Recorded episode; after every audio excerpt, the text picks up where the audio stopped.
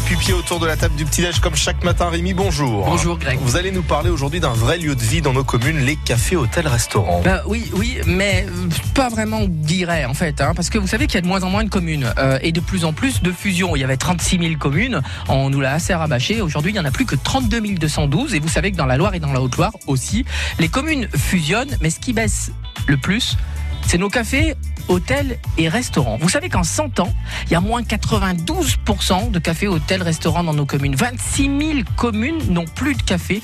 Et le saviez-vous 91,4% des communes sont en zone rurale avec moins de 3500 habitants. Et vous, vous en pensez quoi? Ben, vous, vous en pensez ce que vous en voulez, mais perso, si 90% des Français pensent que la présence d'un café, restaurant, ça contribue à la vie sociale, moi, je suis complètement d'accord avec ça. Et pourtant, ils continuent de fermer. Je souhaite que cette tendance va vite s'inverser, car c'est pratique le cani du coin de la rue, euh, non seulement pour boire son petit kawa, rencontrer ses voisins, mais en plus, je ne comprends pas. Certes, les gens achètent pas mal leur tabac à l'étranger, mais il faut les faire travailler, ces commerçants. Il y a les journaux, il y a la Française des Jeux, il y a les PMU, les relais colis, et pourtant ça marche, ça aussi.